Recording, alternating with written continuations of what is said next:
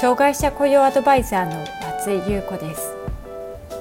私は障害者雇用に関する企業のコンサルティングに長く関わってきました。ポッドキャスト障害者雇用アドバイザー松井優子の障害者雇用相談室では障害者雇用に関する質問に対してその問題解決や新たな視点をお伝えしていく番組です。企業での障害者雇用が進んで働きたいと願っている障害者の方が一人でも多く働けるようになればと願っています。それでは本編のスタートです。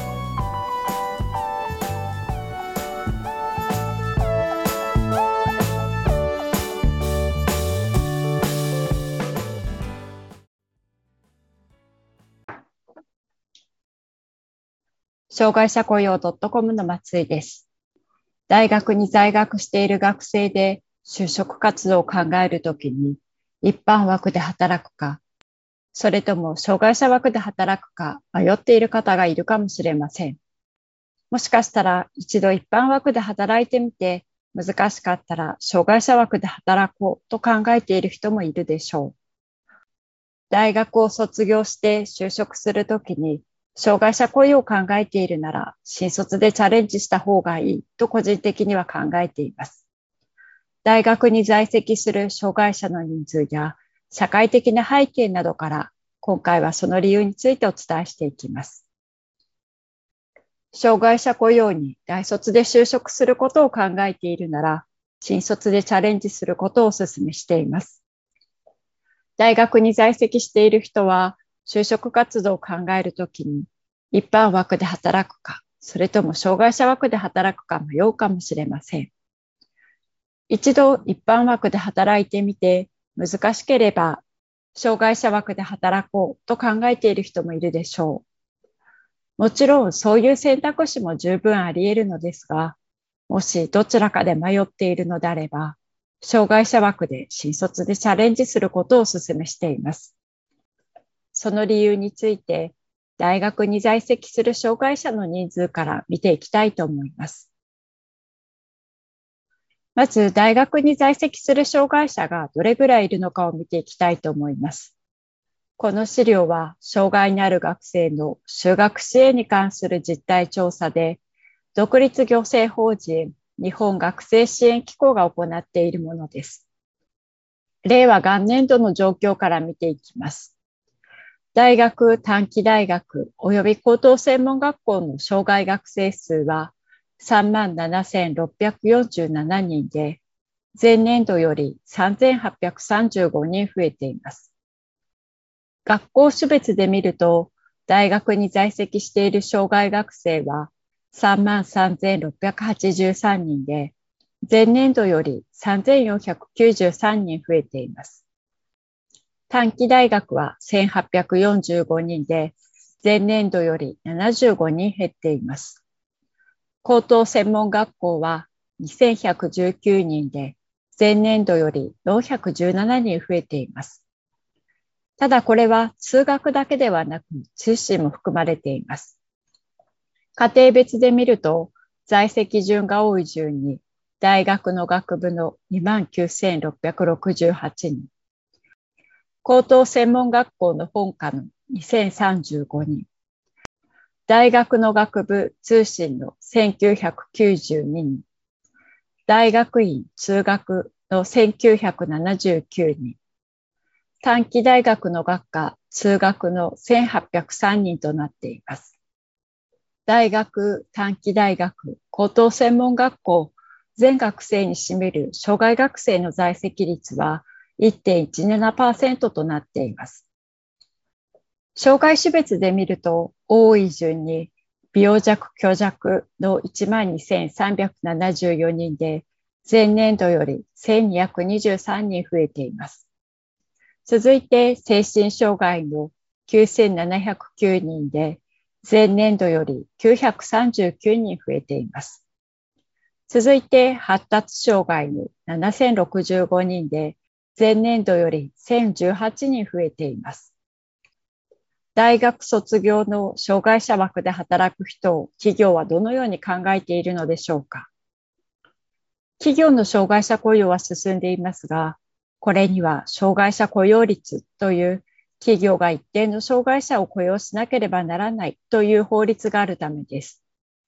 ただ、障害者が働くことに対する理解や社員への浸透などは企業によってかなり違います。多くの企業の本音としては、配慮がなるべく少ない障害者に入社してほしいということは正直に言うとよくあることです。それでも一般的に障害にある生徒が大学などの高等教育機関に進学する割合は、一般の学生の進学率と比べるとかなり低く、先ほど見てきたように、全学生に占める障害学生の在籍率は1.17%です。このような環境の中で学生生活を過ごしてきた実績があれば、自立性やコミュニケーション能力にそれほど課題がなく、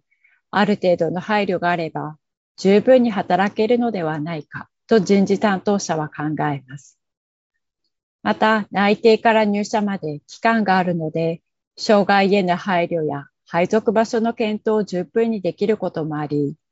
企業としても検討しやすい条件が揃っています。そのため、障害者枠の新卒で就職活動を進めると、大企業や有名企業へのエントリーとして就職できる可能性がかなり高くなります。また、障害者枠の合同面接会などに企業が参加しているケースも多く、そこで人事担当者と話すことができます。一般の就職活動よりも接触頻度が高くなり、覚えてもらえることが増えるので、一般枠の就職活動よりも接触頻度や覚えてもらえることが増えます。また、一般枠よりも障害者枠の倍率の方が低いことも多くあります。一方で、一旦卒業してしまうと、一般の就職や転職活動でも同じですが、ある程度の経験や職歴が必要になることがありますし、障害者枠で言えば雇用待遇が新卒で提示されるよりも低いものが多くなります。一方で、新卒の障害者枠の採用では、一般枠と給料や待遇などはあまり変わらないことが多くあります。また、仕事内容や評価制度も一般枠採用の学生と同じことが多く、仕事のやりがいとしては十分にあると言えるでしょう。多くの障害者の方から受ける相談では、障害者枠で働いたところ、仕事や業務が少なく勤務時間が余ってしまうという声をよく聞きます。今の障害者枠の働き方は、まだフレキシブルに対応できる企業が少ないのが現状です。仕事がない時に何をすればよいのかと考えることは、多くの人にとってストレスになるばかりでなく、自分の存在意義を考えさせるものになってしまうこともあるようです。もちろんスキルアップすることもかなり難しいと言えるでしょう。また、新卒で就職できるのは1回限りです。企業でも合理的な配慮はしてもらえますし、今は必要なことは自分から発信することが大事な時代です。もし迷っているのであれば、一度合同面接会などに行って、企業の人事担当者から話を聞いてみるのも良いかもしれません。また、就職活動で活用できるものとして、新卒用の障害者枠の合同面接会に参加するとともに、人材紹介会社を活用することもできます。人材紹介会社は、人材コンサルタントが面談などを通して条件に合った会社をいくつか紹介してくれるサービスです。また、履歴書の書き方や面接のアドバイス、企業の面接設定をサポートしてもらうことができます。専門家のアドバイスを受けながら効率よく就活を進めることができますし、登録者だけが応募できる求人を持っていることもあります。これらはすべて無料で行われます。なぜ無料で人材紹介を受けられるのかというと、人材紹介会社は人材紹介を行った成功報酬として就職が決まった人の年収の30%前後の金額を採用企業から得るというビジネスモデルをとっているからです。ですから人材紹介会社をしっかり活用して就職活動をサポートしてもらうのも良いと思います。ただ覚えておいてほしいのは人材紹介会社はビジネスで行っているということです。制約件数を伸ばして売り上げを拡大したいと考えていますし、個々の人材コンサルタントには制約目標もあります。就職転職希望者はいくつかの人材会社に登録していることも少なくありませんので、競合他社に奪われたくないという気持ちもあります。有益の情報や現在の動向などについて教えてくれるものの、それらの情報を鵜呑みにするのではなく、自分で情報を調べて、本当に自分に当てはまるのか、情報を取捨選択することが必要です。また、人材紹介会社によって得意な業界や取引のある企業は異なりますので、一つの人材紹介会社ではなく、複数の人材紹介会社を登録して比較するのも良いでしょう。障害者枠で働く人に人気がある人材紹介会社は、障害者雇用 .com のホームページで紹介していますので、こちらをご覧ください。まとめです。障害者雇用に大卒で就職するなら、新卒でチャレンジした方がいい理由について、大学に在籍する障害者の人数や社会的な背景などからお伝えしてきました。企業の本音としては、配慮がなるべく少ない障害者に入社してほしいと考えています。そのため、一般の大学などで学んできた学生を採用したいと考えることが多くあります。障害者雇用で働くと一般的に待遇が下がることがほとんどです。しかし、新卒枠で就職すると、他の一般学生と同じ待遇やキャリアを築きやすくなります。新卒の障害者枠で働くための就職活動には、障害者枠の新卒用合同面接会に参加したり、人材紹介会社を活用すると良いでしょう。障害者枠で働きたい人向けに就職活動するときに知っておいてほしいことや、押さえておくべきポイントをまとめた本が、こちらの障害者枠で働きたい人が知っておくべき就活の基本です。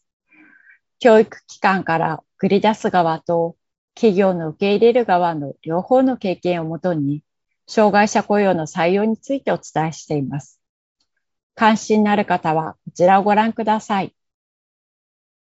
障害者枠で働くのに迷っている、どのような就職活動をしたらよいのか悩みがある方の相談は、タイムチケットで受け付けています。就職活動をどのように進めていけばよいのかわからない。障害者雇用枠で働くにはどのような方法があるのか。クローズで働いているけれど、障害者枠で働くべきか迷っている。障害のことをどのように面接で伝えていけばよいかわからない。合理的配慮の上手な伝え方はどのようなものか。これからのキャリアアップをどのようにしていけばよいかわからない。このようなことに関してアドバイスができます。関心がある方はお問い合わせください。障害者枠で働きたい人に役立つメルマガを配信しています。詳しくは概要欄からご覧ください。障害者雇用相談室ではあなたの会社の障害者雇用に関する相談を受け付けています